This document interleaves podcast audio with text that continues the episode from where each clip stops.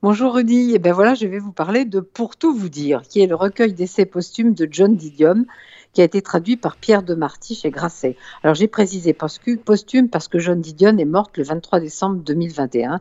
Elle avait 87 ans.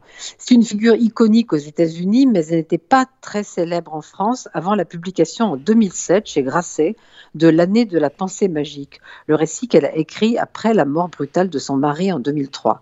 Le livre a eu le prix Médicis Essai et vraiment, si vous ne l'avez pas lu, c'est le moment parce que c'est un livre magnifique. Alors j'en reviens pour tout vous dire, ce sont des essais écrits entre 1968 et 2000.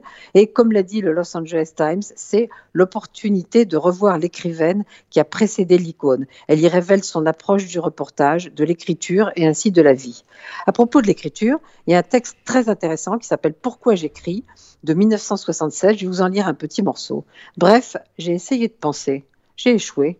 Mon attention était inexorablement ramenée vers le spécifique, le tangible, vers ce qui était généralement considéré par tous les gens que je connaissais à l'époque et par tous ceux que j'ai rencontrés depuis comme des sujets périphériques. Je m'efforçais de contempler la dialectique hegelienne, mais je finissais par me concentrer sur un poirier en fleurs derrière ma fenêtre et sur la façon singulière dont les pétales tombaient par terre. C'est une histoire d'écrivain en fait.